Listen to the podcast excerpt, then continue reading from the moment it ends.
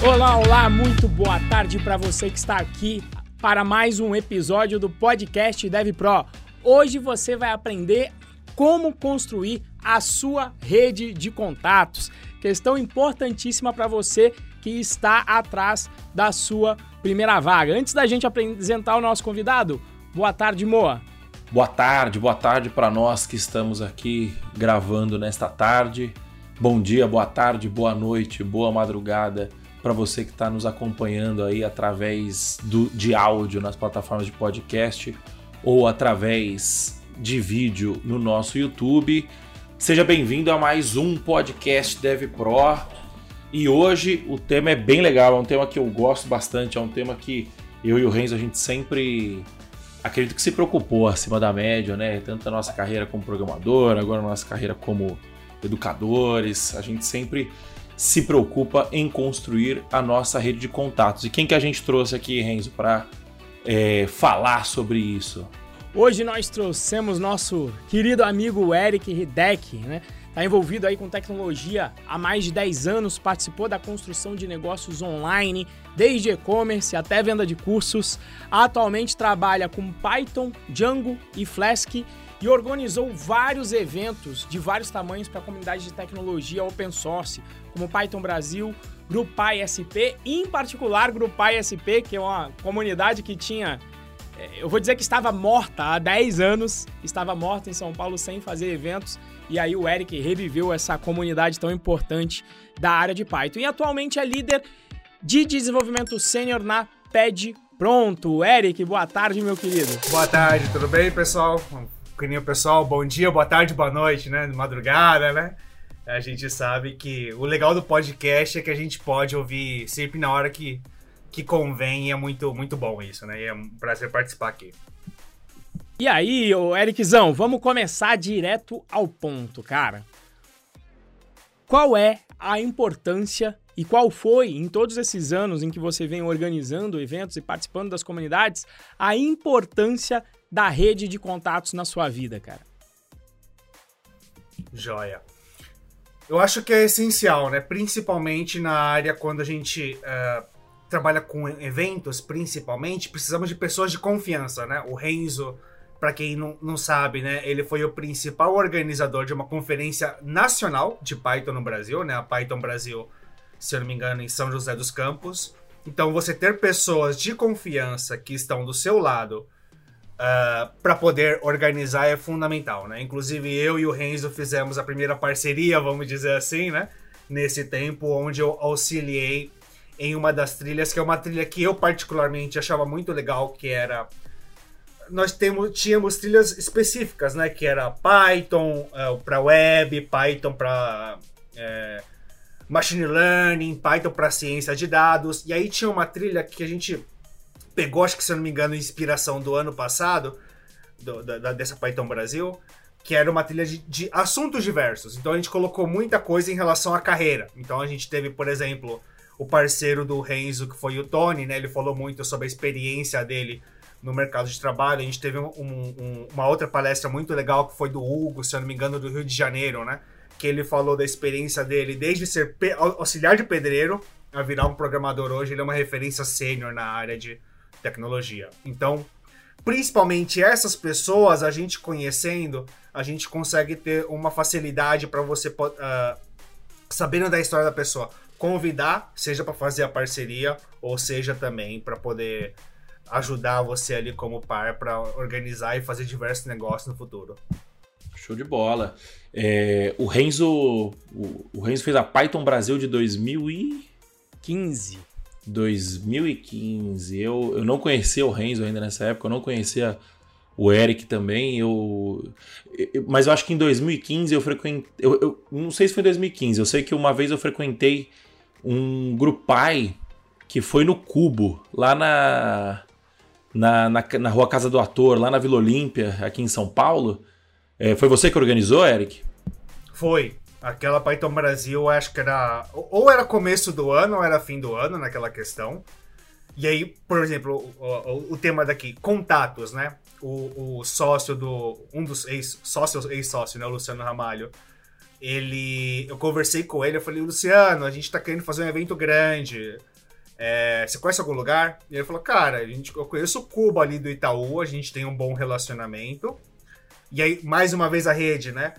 Python, exclusivamente, ele tem uma característica diferente das outras linguagens de programação no Brasil, que a gente tem uma associação, que é a chamada Associação Python Brasil. Então, basicamente, a gente foi criada uma associação, acho que há mais ou menos 15 ou 16 anos atrás, né? Por um pessoal das antigas da comunidade. Porque quando a gente trabalha com eventos, a gente tem um, um, um grande problema que é para arranjar patrocínio. Porque para arranjar patrocínio, a gente precisa, por exemplo, fazer emissão de nota fiscal, prestação de contas e assim por diante, né?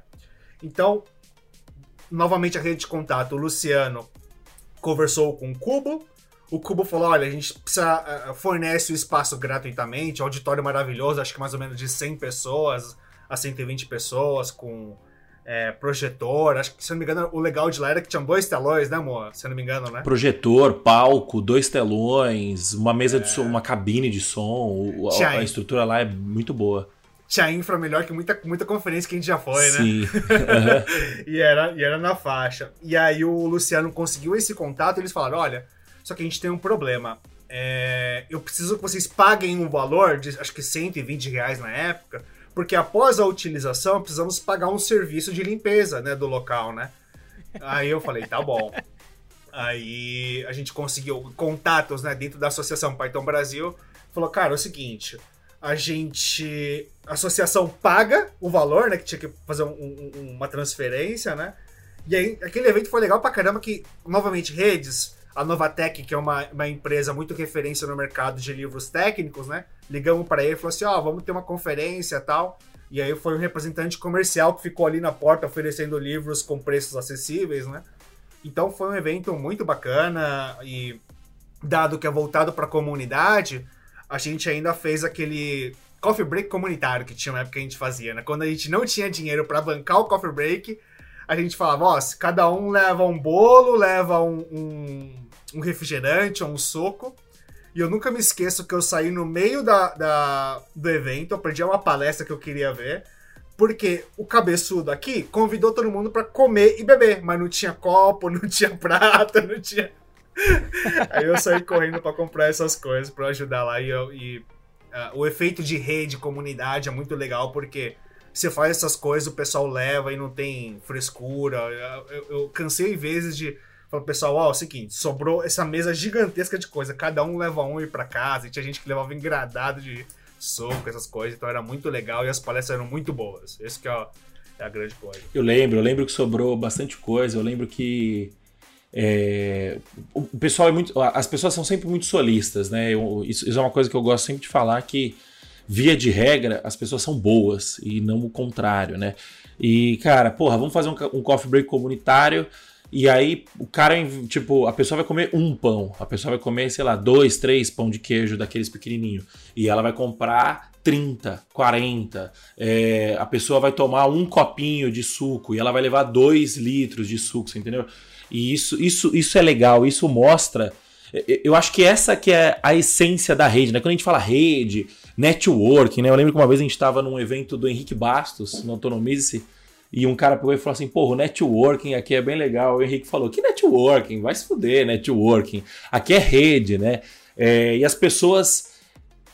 Elas tendem a, a, a, dizer que, porra, não, eu tô fazendo networking e tal, é, tô trocando cartão. E, cara, não, não é essa a essência da rede, né? Pelo menos na minha visão. A essência da rede é muito mais é, esse lance colaborativo. O que, que você acha, Renzo?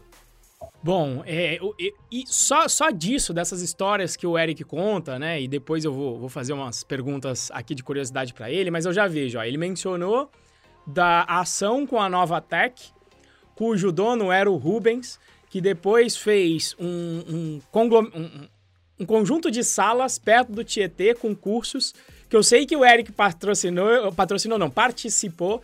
Depois eu sei que ele foi convidado por conta de tocar essa comunidade a gerir uma rede de comunidades lá para o Rubens. Então veja como os nós vão se encaixando.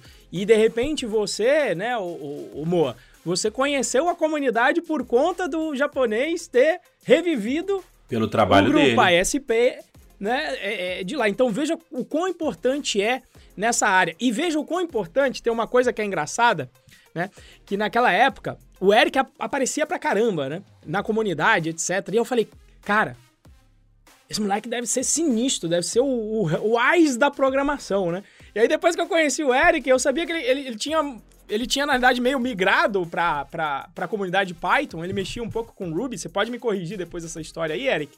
Mas ele tinha migrado para a área de Python e estava dando os primeiros passos. Então, olha como o, o efeito é, é, é de autoridade por estar envolvido na comunidade, por participar muito, você logo é, é, atrela isso a um conhecimento técnico, porque normalmente as pessoas que mais contribuem, normalmente são as pessoas que estão há mais tempo na comunidade, que conhecem da tecnologia e querem fomentar a tecnologia. E no caso do Eric, não era o caso, mas mesmo assim a rede serviu para ele, ele conseguir é, é, é, várias das, das oportunidades que ele teve na carreira dele. Um, um, ponto sobre isso, antes, desculpa cortar vocês, é que coincidentemente eu tô estudando bastante sobre fundamento de marketing, né? Enfim, a, a, os desafios aqui da Python Pro. E eu fiquei ouvindo uma série de podcasts sobre gatilhos mentais. É, e o que, que é um gatilho mental? Né? Um gatilho mental é, é, é, é algo que dispara um comportamento humano, né? Isso está embutido na gente como estudos datam isso, sei lá, da época das cavernas, que relaciona isso com o nosso instinto de sobrevivência, né, tal. E eles conversando, tem, uma, uma série, acho que são, são 20, 19 gatilhos mentais e tal, e eles estavam meio que, eles fizeram vários episódios, um, um episódio por, por cada gatilho, né, e eles estavam fazendo um ranking depois dos gatilhos mentais. É, e o, o primeiro gatilho mental é a reciprocidade, ou seja, você gera valor para alguém é, e essa pessoa, é, por você ter gerado valor para ela, ela se sente. É, é, é ela sente um. Ela, ela, ela tem um sentimento de reciprocidade. Ela se sente na obrigação de recompensar esse valor recebido, né? Outro dos gatilhos mentais é a autoridade. Ou seja, o Eric não era é, naquela época um especialista em Python, mas por ele estar envolvido com a organização, com a. É, com, é, com a organização da comunidade, né? Fomentando, organizando palestrantes, né? Juntando palestrantes que esses sim eram especialistas na época. É, ele ativou esse gatilho de autoridade é, no Renzo. No Renzo, em mim também. Eu lembro quando eu fui, eu enxergava o Eric como uma autoridade também. Pô, ele é o, é o dono do evento, né? Obviamente que não era isso, mas, mas essa, essa é a, é a sensação que passa, né?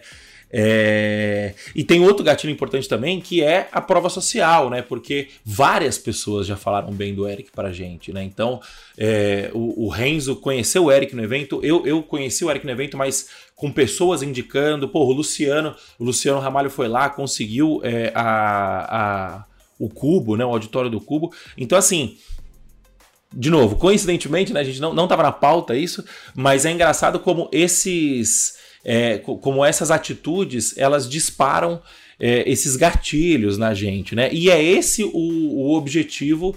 É, quando a gente está falando de conquista da primeira vaga, né? Quando a gente fala para você começar a construir sua rede de contato, é justamente para você começar a trabalhar essas características que despertam esses gatilhos nas outras pessoas, no seu, no seu futuro colega de profissão, no seu futuro colega de empresa, no seu futuro chefe, no seu futuro recrutador, né?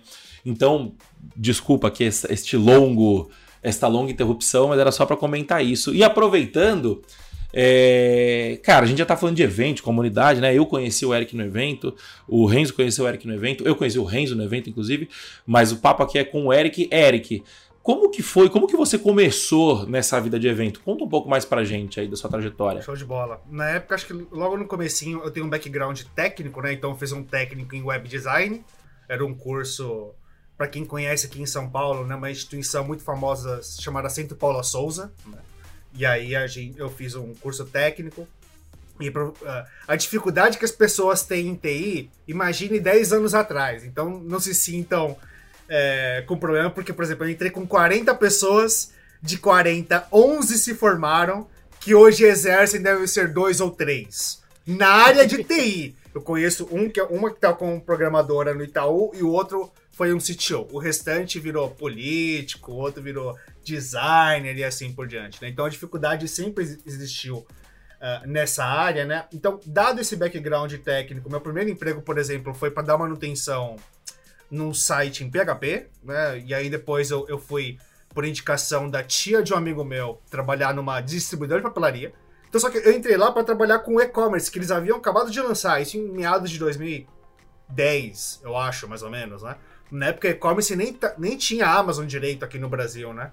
Então, eu trabalhei lá dando essa manutenção no site, só que aí, o que aconteceu para vir essa, essa... Tá chegando o Python, né? Esse e-commerce tinha um banner. Esse banner, que na época era maravilhoso, para quem é um pouquinho mais velho, vai acompanhar aqueles mega sites como Netshoes, é, da Fit, que tinha aqueles banners maravilhosos que tinham na, na, no hot page, né? Que você aperta. Saraiva. É, que você apertava aquele botãozinho, né? Pra mudar a splash uhum. screen. Eu achava lindo aquilo lá. E eu falei assim, cara, eu vou aprender isso aqui. E aí eu, eu tinha um background básico só de Visual Basic 6. E eu falei, vou aprender. Como é que funciona? É um negócio em Flash, que o falecido ActionScript 3 para poder mexer, mexer naquilo lá. Finado Action Script. É, e aí eu lembro que eu fiquei durante acho que dois a três meses. A primeira participação de comunidade foi uma comunidade extinta chamada Flash Masters. Flash que Masters. eu fazia parte. o amor conhece. E aí eu entrei lá e falei assim, cara, eu preciso saber como é que faz isso aqui. Aí eu lembro que acho que eu achei num site russo ou chinês um arquivo .zip que tinha um exemplo que eu podia abrir e eu poder ver o código. E aí eu aprendi aquilo lá. E eu falei assim, poxa, muito legal, mas isso aqui não. E, e acho que coincidiu com a época que o Steve Jobs estava querendo uh, matar o, o, o, Flash e iniciar o HTML5, né? Para quem não conhece essa história, né? Eu falei, cara, morreu. Eu queria. A, a evolução de Flash era o Flex, né, na época, né? Essa tecnologia.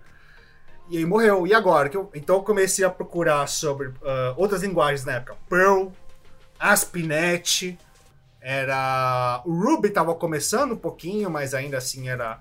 E eu encontrei Python. E eu falei, poxa, legal. E aí eu falei, tá. Eu criei um blog, por exemplo, que de todo... Né, hoje em dia, felizmente, temos muitas fontes de é, busca no Google, né? Você coloca Python cursos, nós, nós da Python Pro, né?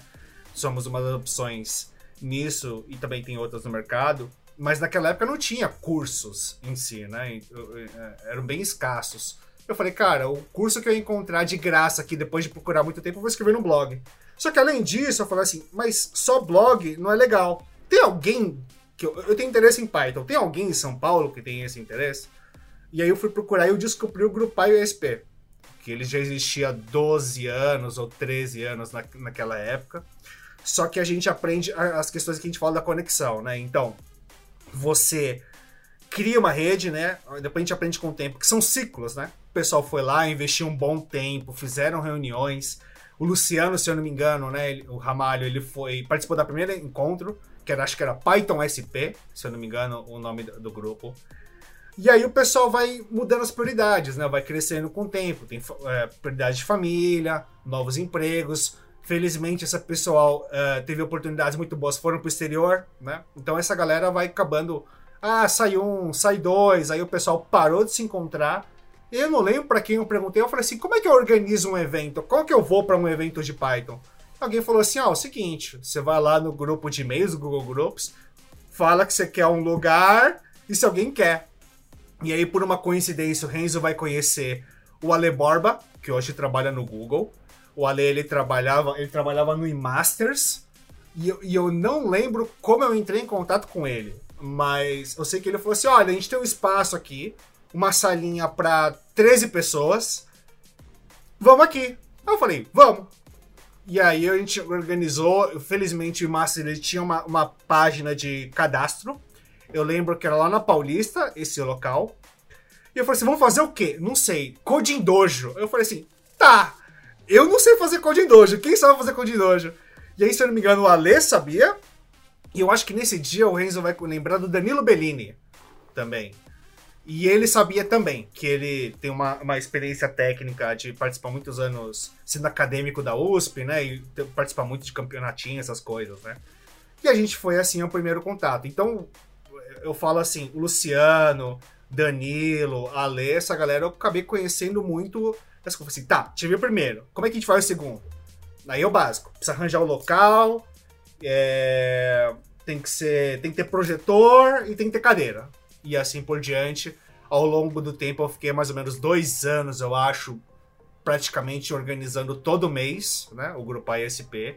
E essa rede de contatos que eu fui fazendo foi fundamental para eu também migrar de área novamente para tecnologia e também é, ajudar outras pessoas e também as pessoas me ajudarem nessas próximas oportunidades. Não, essa rede aí que eu, você vê, quando você vai conversando, você vai pegando vários pontos que você não tinha conectado no passado, né? Eu lembro de ter participado, de ter conhecido o Ale Borba, que não sei por. E até hoje eu não sei por que, que me chamaram pra, é, ser colunista do, do iMasters.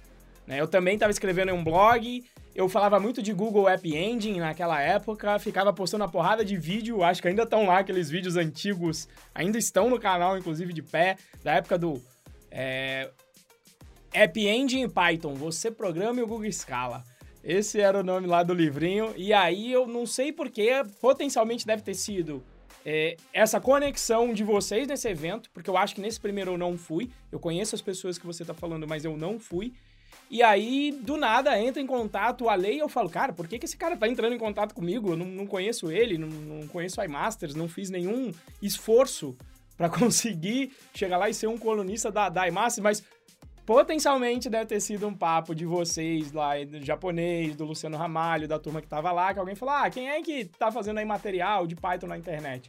Potencialmente meu nome deve ter sido ventilado, e aí por conta disso o Ale Borba deve ter entrado em contato, né? Que em particular o cargo do Ale Borba era gerente de comunidades, tanto dentro do iMasters quanto depois ele foi trabalhar no Google, nem sei onde que o Ale Borba tá agora. Faz um tempo que eu não, que eu não me conecto. Mas é interessante. É, é, e conectando esses pontos no passado, ou seja, às vezes a tua rede trabalhou em seu favor e você nem sabe qual, qual foi o ponto da rede. Isso que é o sensacional. Inclusive, inclusive, é, vocês estão falando isso daí, sei lá, 2012, 13 mais ou menos, né? Lá em 2018, eu dei a minha primeira palestra num evento por causa do Danilo. O Danilo Bellini ele estava organizando a Python Sudeste é, lá na, é, na Bandtech, é, que inclusive foi quando eu conheci o Renzo. É, a gente. faltou um palestrante, furou um palestrante, uma coisa assim. Ele veio falar comigo: pô, você não quer fazer uma palestra, tal, não sei o quê? Porque eu tinha feito um post no meu blog falando sobre os números da última pesquisa do Stack Overflow. Tinha, tinha acabado de sair a pesquisa do Stack Overflow e o Python tinha ganhado como a linguagem mais amada do. do era a linguagem mais amada do, é, é, acho que a pergunta era: a linguagem, qual, qual linguagem você trabalha hoje? Qual linguagem você odeia? É, qual linguagem você não queria mais trabalhar, né? Odeia muito forte. E qual linguagem você gostaria de trabalhar? E Python foi a mais citada. Isso em 2018, né? Aí eu fiz esse post, o Danilo leu o post, gostou e falou: pô, você não quer apresentar isso aqui pra gente? Aí eu apresentei, conheci o Renzo, então, ou seja, né? É, eu acho que a conclusão que a gente tira aqui é que todos nós somos frutos da comunidade, né? Somos frutos da, da, da nossa rede de contatos, né?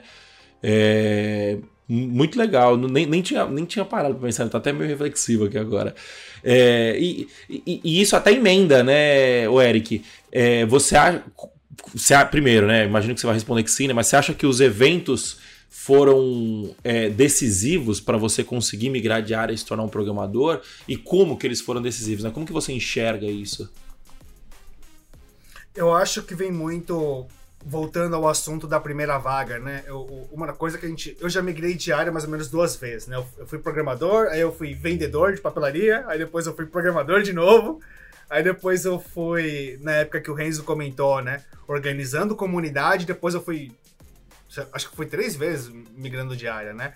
E sempre o frio na barriga que nós temos é será que eu vou conseguir suprir as necessidades sendo um, um colaborador, né?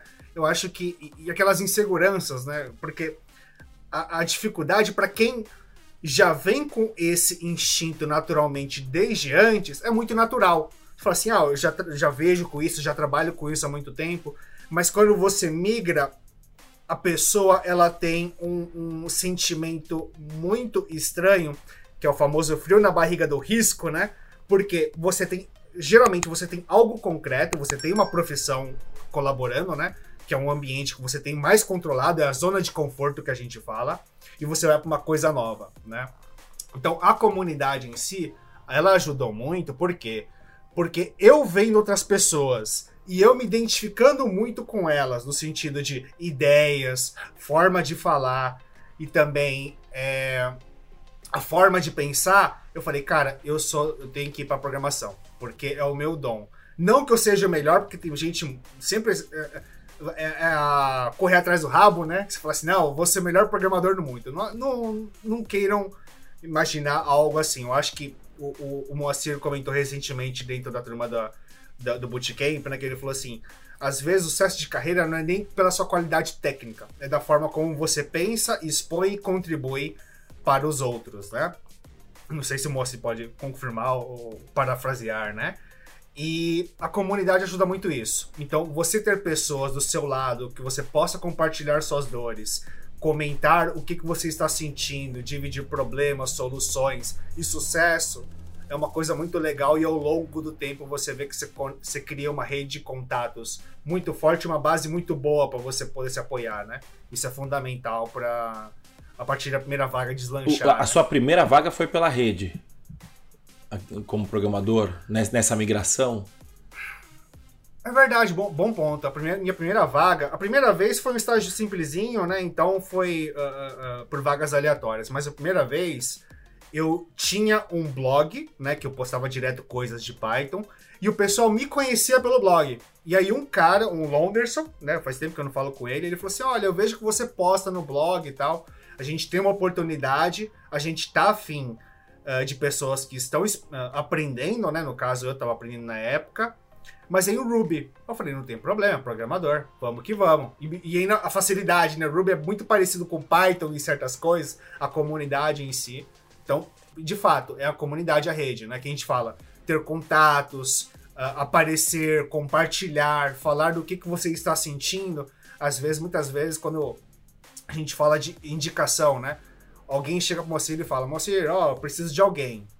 O Moacir não vai lembrar a pessoa mais técnica do mundo. Ele vai lembrar a pessoa que, que aparece na cabeça, né? Então, às vezes, você ter o contato, não necessariamente... É, é, sendo transparente, não ficar puxando o saco, né? Mas no sentido, manter o contato. Sem, é, é, eu acho que a gente, ao longo do tempo, a gente pratica muito ser transparente, verdadeiro e ter uma, uma intenção genuína, né? Se você quer ajudar as pessoas, as pessoas genuinamente te ajudam.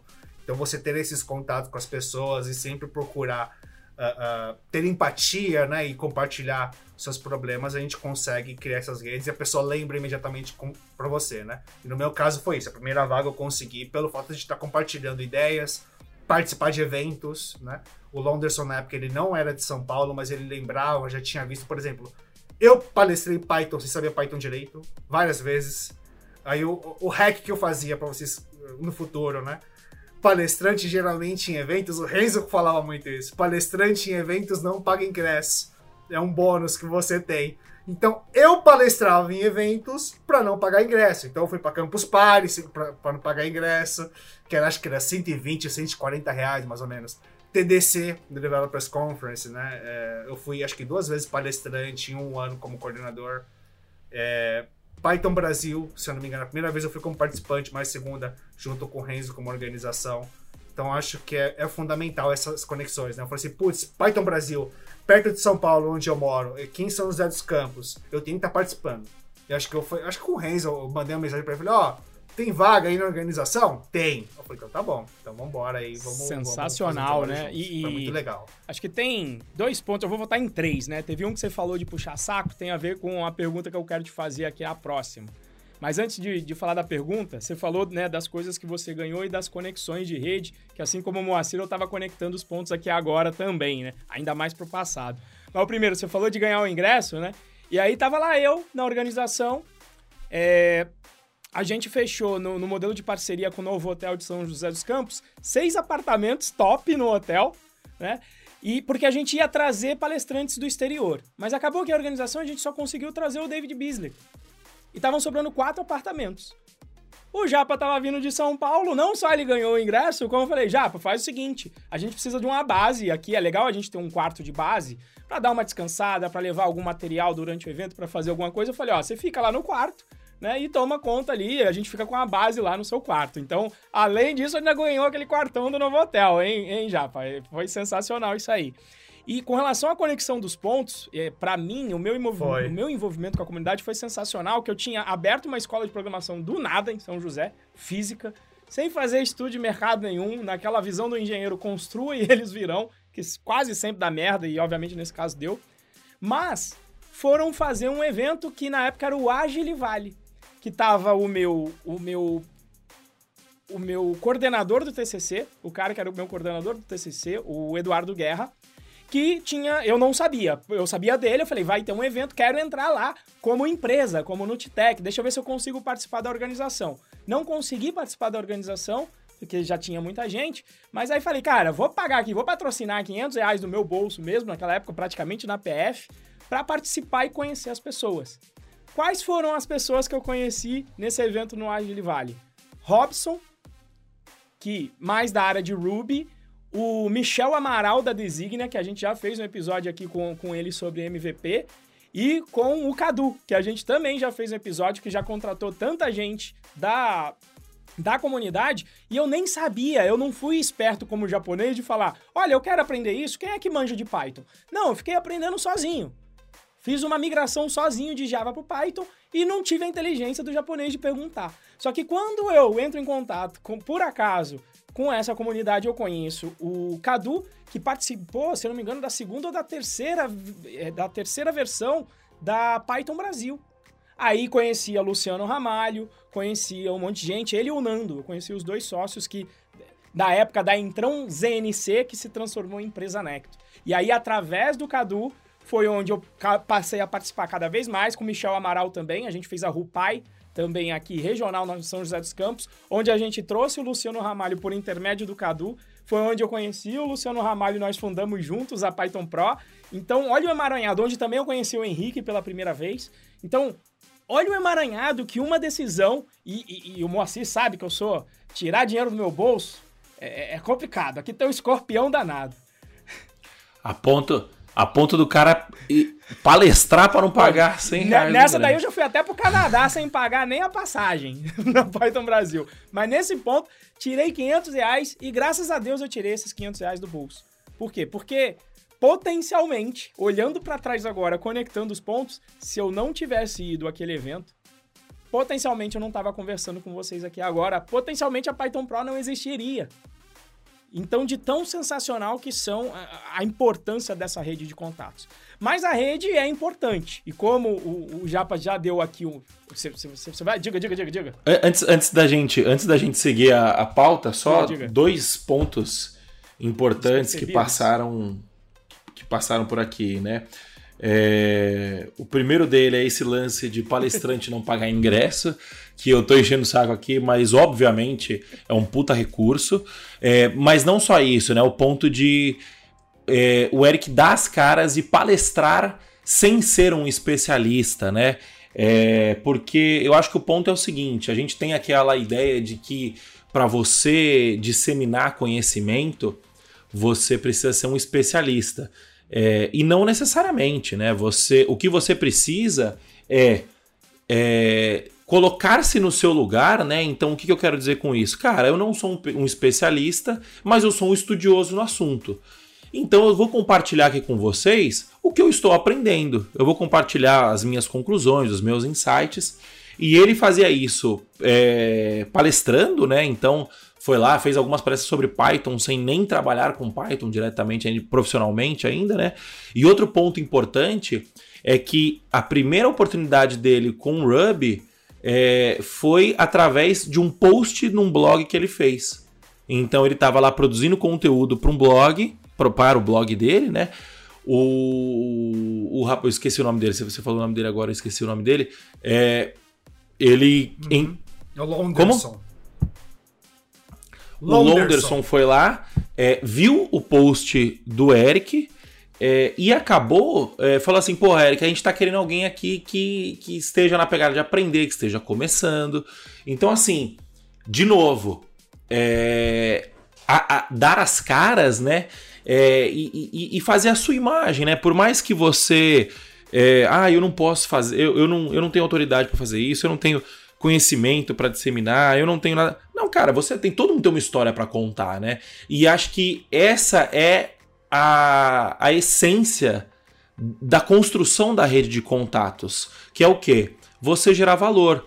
É, e como que você gera valor? Produzindo conteúdo, disseminando informação, compartilhando informação, né? Mas produzir conteúdo acaba sendo um termo muito genérico hoje em dia. Compartilhando informação e conhecimento, compartilhando a sua história, a sua jornada. Tem muita gente que vai se inspirar é, com a sua jornada. É, então, eu acho que esse ponto é interessante. É um ponto que o Renzo sempre fala, né? Quando a gente, a, gente acabou de sair aqui de uma jornada rumo à primeira vaga, né? E em uma das aulas, o Renzo comenta que a grande. O, o, o tempero para você conquistar sua vaga muito mais rápido é, é, é, começar a formar sua rede de contatos. E, e aproveitando, Renzo, como que você faz? Que, dá, dá, um resumo do que, que você explica na aula quando você fala sobre montar Acho sua rede de contatos. A sacada é a seguinte, até misturando com o evento palestra, né? Toda vez que você fez um tutorial básico, você já tem condição de dar uma palestra, inclusive técnica, falando como que você fez a tutorial, às vezes até repetindo o que, que você entendeu daquele tutorial.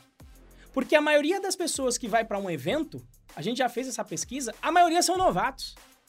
Então, se você tiver só palestra avançada, você não vai atender esse público.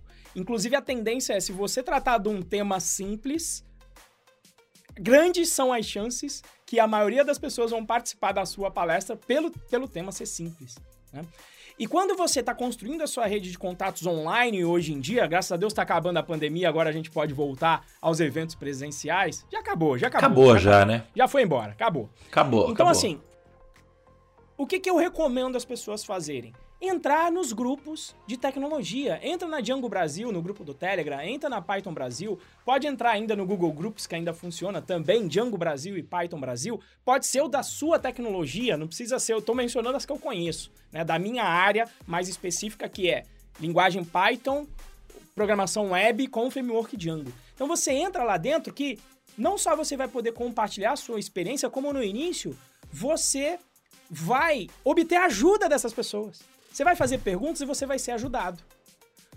E aí, com o tempo, quando você vai aprendendo, como é que você aprende bem uma coisa? Ensinando.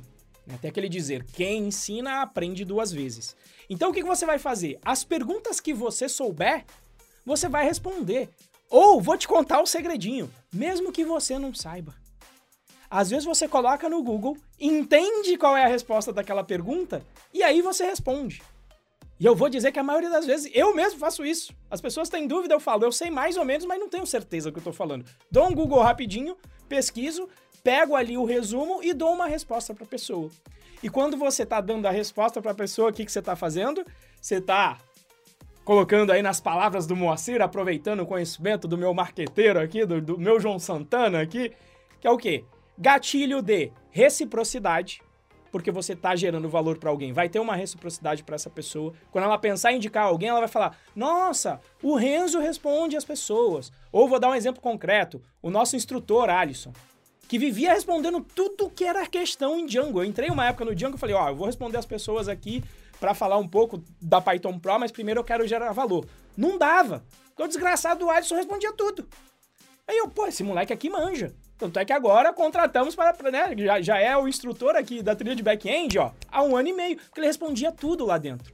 E ele mesmo fala, ele conseguiu a primeira vaga dele como? Ele respondia tanto que em algum momento alguém falou, cara, tô precisando de alguém aqui que manje. O Alisson responde direto as perguntas na comunidade, vou chamar esse cara para trabalhar. Então, e não é que o Alisson fez no intuito de, ai, vou ser contratado.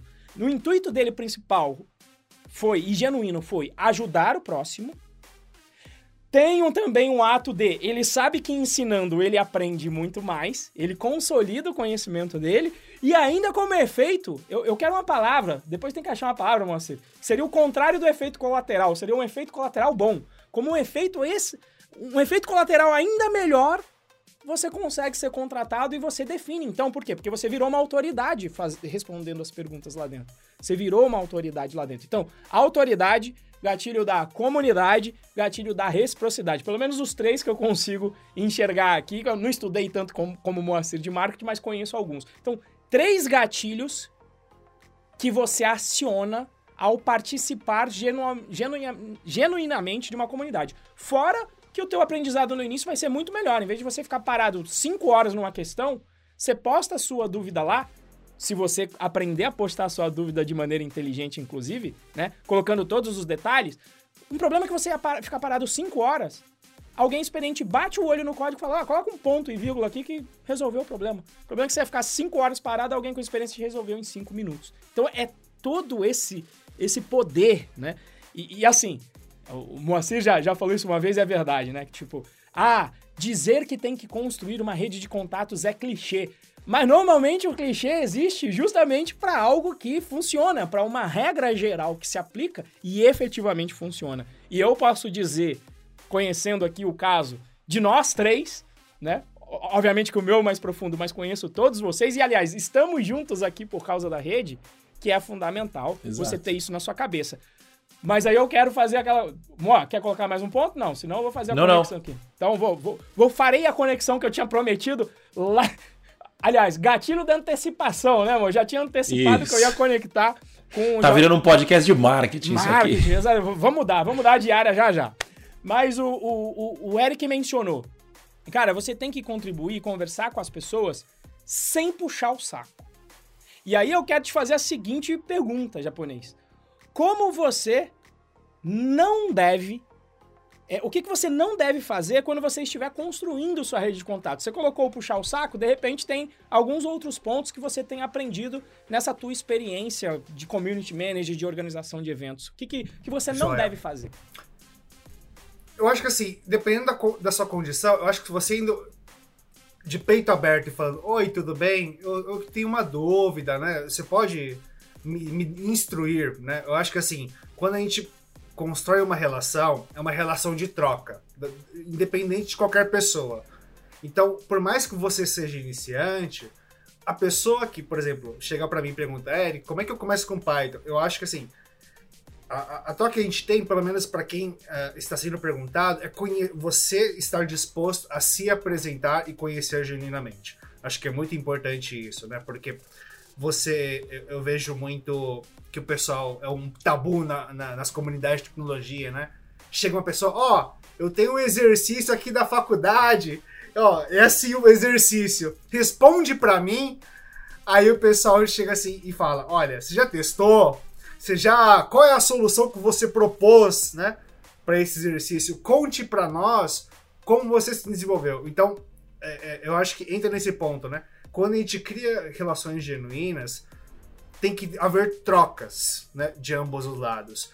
Você fala assim, ah, eu não tenho nada a oferecer. Muito pelo contrário. As, como o Moacir falou, as pessoas, a gente parte do pressuposto de 99,9% são pessoas boas e elas sempre têm o interesse de conhecer, conversar, saber como é que é e muitas vezes você falou conectando pontos, né, de eventos. Eu nunca me esqueço que um dos primeiros eventos que eu fiz uma, uma empresa muito grande de tecnologia chamada Magazine Luiza, todo mundo conhece, usa Python a rodo. E aí o, o, um dos palestrantes trabalhava lá. Acho que inclusive o CTO foi palestrar uma vez lá no Grupal, se eu não me engano, uma, uma Fatal, acho que foi uma vez, não, eu não lembro. E aí um, um, participante falou assim, oh, chegou assim, oi, tudo bem? Eu sou o Rafael, acho que Rafael Fonseca. Ele chegou, oi, tudo bem? eu sou, eu sou programador, eu queria entender um pouco mais como é que funciona o Magazine Luiza. Eu, tenho experiência e tal. E ele foi conversando, conversando. Quando eu fui ver, acho que depois de um mês ele estava trabalhando lá. Então, então, esse é o ponto. Ele, você não vai falar assim, ou oh, você tem uma vaga para mim. Ou você me dá uma vaga, ou algo do tipo. Eu acho que quando você tem um interesse genuíno, conversar. Tudo bem que uh, a gente tem que ter uh, a ambição boa, né? No sentido sempre procurar novas oportunidades que vão de acordo com o que nós esperamos, mas a gente tem que saber também que assim como tudo na vida, novamente, tem ciclos, a gente também tem que saber os ciclos se encaixam de acordo com a oportunidade, né? e as oportunidades ao longo do tempo, estando em comunidades, estando presente e conversando, uma hora os ciclos se encaixam. E quando você menos vê, dá esse samba todo que a gente falou aqui de mais de quase 10 anos, né, de, de, é, o, a, a, ambição, né, desculpa te cortar, é, no Brasil é, é, meio é meio feio, né, você ser ambicioso. E, e, é, é tão feio, né? Assim, é, tão, é tão mal visto esse, esse lance de você querer crescer, de você querer se destacar, que até se confunde ambição com ganância, né? Então, fulano é ambicioso, é, e aí você precisa tipo, ter dedo para falar, não. Cara, ambição é muito bom. Ambição é, é, é você querer melhorar, é você querer crescer. É, eu incentivo todo mundo, eu incentivo você que está aí do outro lado é, a ser ambicioso, seja ambicioso. Eu acho que é, os, os benefícios de ser ambicioso eles superam assim muito os benefícios de não ser ambicioso. O que você não pode ser, né, é ganancioso, né? É, é a ganância que aí é quando você começa a, a buscar o crescimento, o sucesso, o que, o que você estiver buscando a qualquer preço, né? E então acredito que a ambição é boa e a ganância ela é ruim, porque a ganância é quando você é, abandona os seus princípios atrás da ambição. Acho que seria mais ou menos alguma coisa assim. Faz sentido, Enzo? Cara, a, a definição que eu daria é o seguinte: quando você tá na ambição, você vai jogar o jogo do ganha-ganha. Você vai procurar as pessoas para não buscando a troca, né? Quando o Eric falou troca, não é uma troca de, olha, eu só faço, eu só faço esse podcast se você me pagar mil reais. Eu só organizo o evento se você me conseguir uma vaga. Não é uma troca, um, um quid pro quo na, no ato. É uma troca mais do ponto de vista quase kármico, onde você vai fazer o bem sem olhar a quem, que seria outra forma de você entender, eu vou gerar valor porque de alguma forma o universo vai me retornar isso. E quem faz isso, ele realmente retorna. Quando você vai para o ponto da ganância, para mim, pelo contrário, você vai olhar principalmente onde é que eu posso tirar vantagem. Onde é que eu Exato. posso pisar aqui na, na, cabeça do coleguinha aqui na minha, na minha carreira? Posso fazer a caveira dele pro meu chefe, porque eu sei que ele vai ser promovido, e se eu não fizer a caveira dele, eu não vou crescer. E aí, para mim, esse é o problema da ganância, porque no longo prazo, você tende a se dar mal, você vai passar a ser uma pessoa mal vista, as pessoas alguma hora vão descobrir essas, esses jeitinhos que você deu pelo caminho, essas pisadas na cabeça dos outros, essas vantagens desonestas que você tomou. Então acho que é essa a diferenciação de ganância pro para para ambição, né? E às vezes aqui o pessoal, às vezes também as pessoas têm medo de ser ambicioso, porque é o seguinte, a partir do momento que você tem ambição, você define um objetivo normalmente. Você fala, olha, eu quero ser um grande programador, trabalhar em uma grande empresa, fazendo um salário acima de 20 mil reais. E a partir do momento que você definiu esse objetivo, agora você pode falhar. Enquanto você não tinha definido nada, você não via para frente também, porque você não definiu nada, mas você também não podia falhar. Então, muitas vezes a gente, é, pessoas aqui no Brasil, tem até aquela coisa, não, tem que ser humilde no Brasil, sempre tem que ser humilde no Brasil. Né? Não, tem que ser com humildade. Sim, tem que ser com humildade. Você não pode ser arrogante.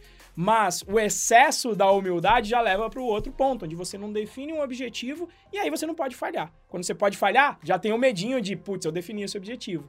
E se eu não fizer o que precisa ser feito, ou às vezes você até faz o que precisa ser feito e o resultado não vem. Porque essa é outra, outra coisa que a gente aprende na vida. O trabalho é necessário para você ter o resultado, mas não é suficiente. Tem outros ingredientes aí no meio do caminho.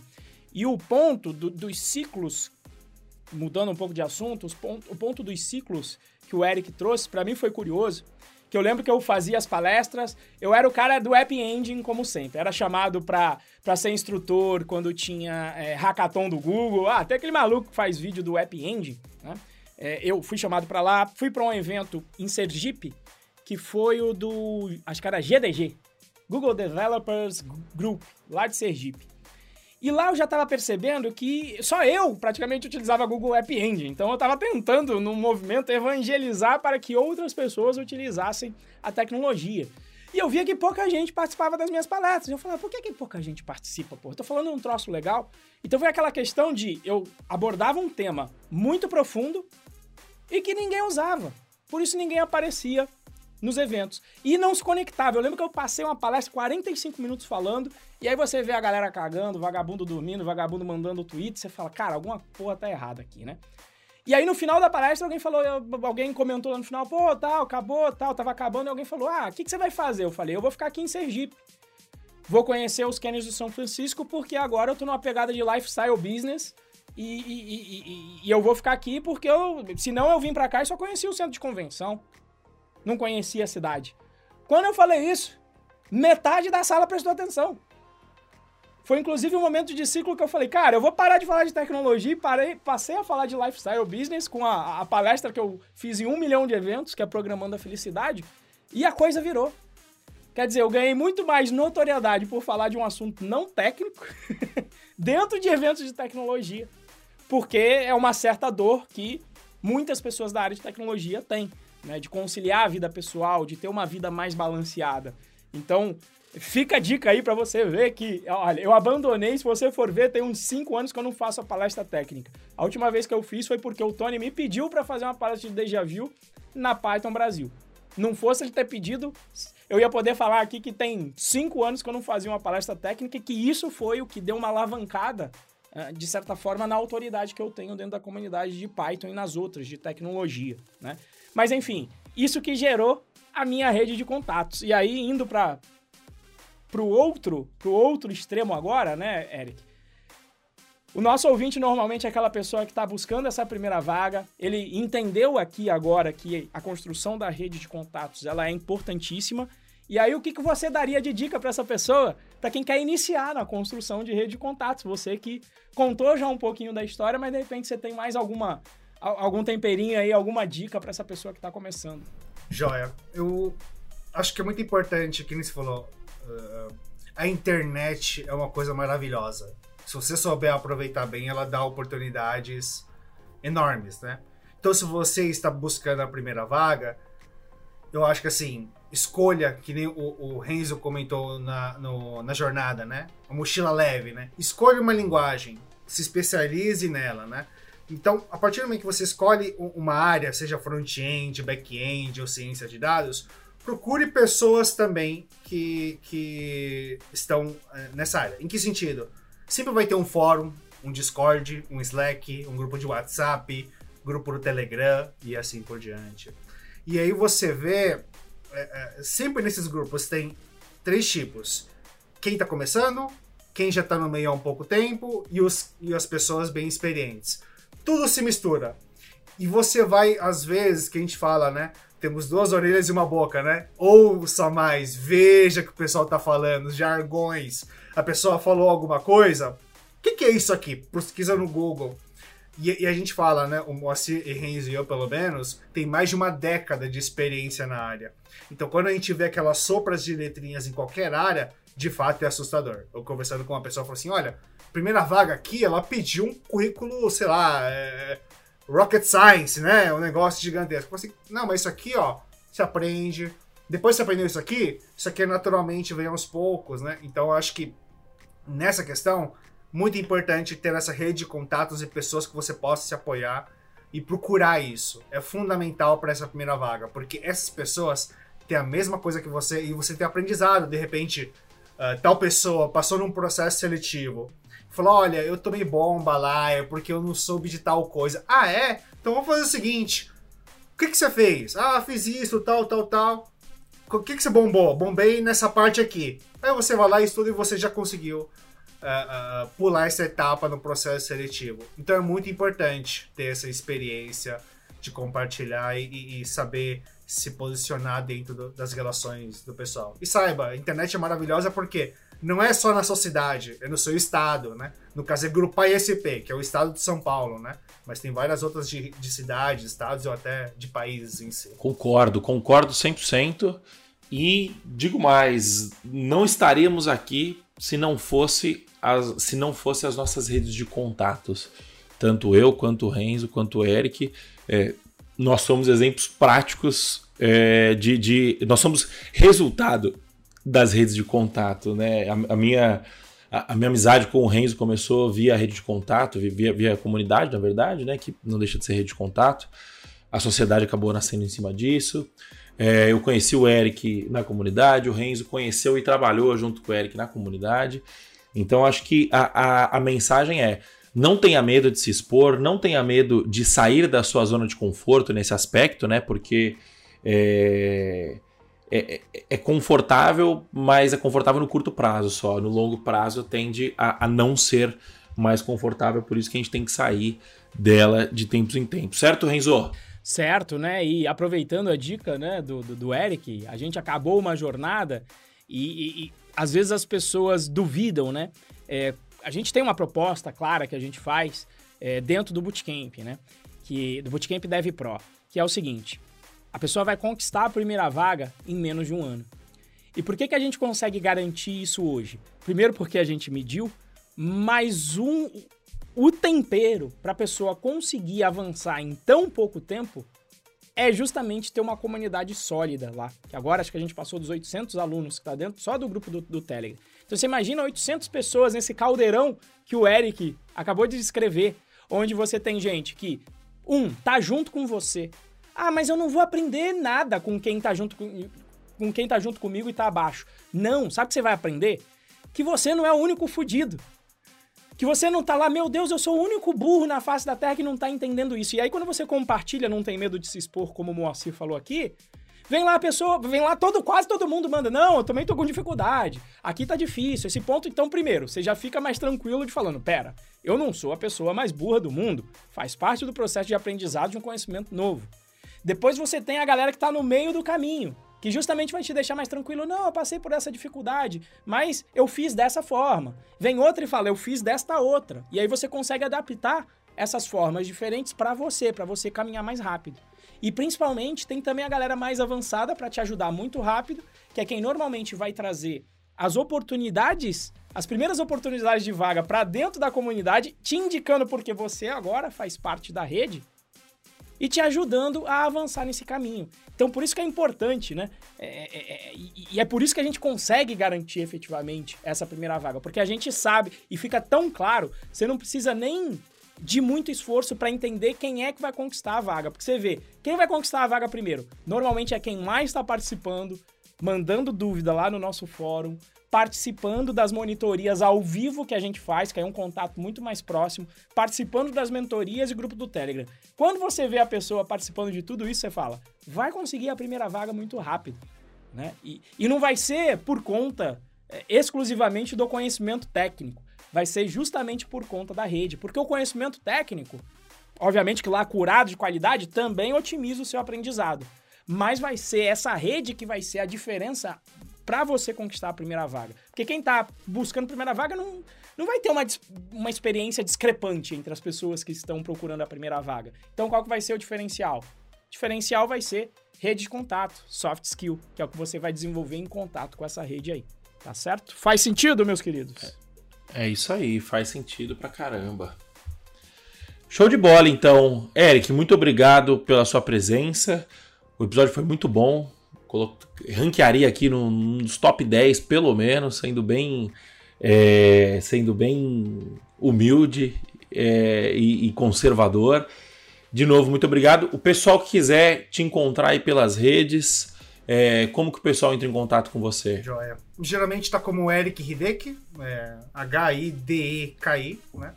Você procura aí, de repente, Eric Hideki Python. É, eu, felizmente, eu tenho muita palestra online, aparece. E a gente. O, bom da maturidade é que quando você olha para trás, você sente vergonha do que você já fez. Porque é, é, é, luz ruim, áudio ruim, didática ruim. O Renzo, a gente compartilhou muito. Eu lembro, por exemplo, a gente contato o Renzo, eu falei pro Renzo, Renzo, faltou um palestrante aqui no TDC. E eu lembro que o Renzo tinha uma palestra à ponta do programa da felicidade. Aí eu falei, Renzo, eu confio em você. Vai lá e faz a palestra. E é muito bom ter isso, essa, essa oportunidade de compartilhar com vocês também, porque ter essa base de amizades e rede de contato é fundamental para a gente ganhar confiança e conseguir conquistar a primeira vaga, que é muito importante. É isso aí, show de bola. Eric Hideki, Eric com C, Hideki com K, H-I-D-E-K-I. É, se você quiser me encontrar nas redes sociais, arroba Moacir Moda. Se você quiser encontrar o Renzo nas redes sociais, arroba RenzoProBR, é, em todas as redes sociais e é, não deixe de nos seguir no Spotify e ligar o sininho para receber as notificações. Também não deixe de nos seguir, de se inscrever no canal do YouTube e também ligar o sininho para receber as notificações. Se você estiver vendo esse vídeo através do YouTube, deixe seu like. Se você estiver ouvindo através do Spotify, é, deixe seu review 5 estrelas. Se não for 5 estrelas, não precisa deixar. É, e entre no nosso canal no Telegram para saber de mais novidades. bit.ly barra canal DevPro tudo junto. Então, de novo, entre no nosso canal do Telegram para saber das novidades, bit.ly barra canal DevPro, tudo junto. Muito obrigado pela sua presença e pela sua audiência. Até semana que vem. Valeu, falou, tchau, tchau.